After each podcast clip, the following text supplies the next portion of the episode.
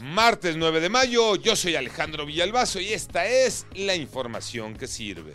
Está hecho, la Suprema Corte de Justicia de la Nación invalidó la primera parte del plan B de la llamada reforma electoral. Eso significa que las modificaciones a la ley electoral que propuso el gobierno federal se quedan eh, sepultadas y que seguirá mandando la ley como estaba hasta el año pasado. Eso significa que el INE organizará las próximas elecciones, las del 2024, así como organizó las elecciones de hace cinco años.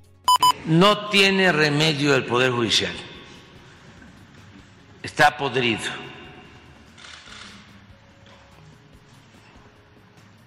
Están actuando de manera facciosa. Imagínense componerle la plana al Poder Legislativo. Es de sentido común, de juicio práctico. El poder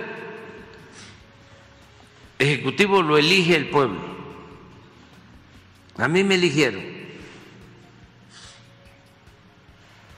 Al poder legislativo, lo mismo.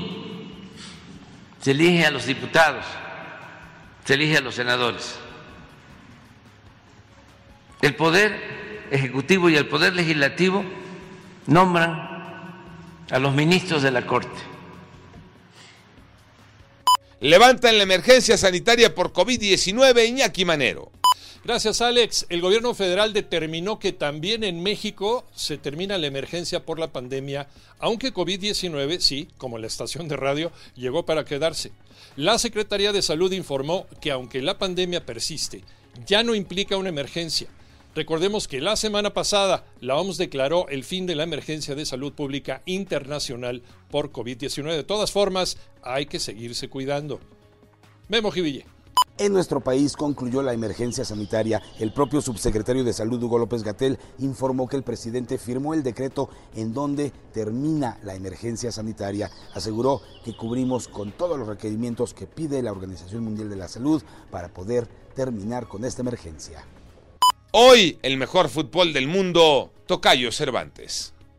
Así es, Tocayo. De nueva cuenta esta semana tendremos el mejor fútbol del planeta. Arrancan las semifinales de la UEFA Champions League. Real Madrid en el Santiago Bernabéu buscará sacar una buena renta frente al Manchester City. Se vuelven a ver las caras Carlo Ancelotti y Pep Guardiola. ¿Quién ganará? No lo sabemos, porque este partido, uno de los mejores en el viejo continente, es calificado como una final adelantada.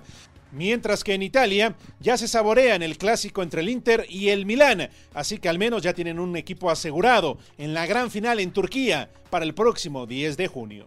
Yo soy Alejandro Villalbazo, nos escuchamos como todos los días de 6 a 10 de la mañana, 88.9 y en digital a través de iHeartRadio. Pásenla bien, muy bien, donde quiera que estén.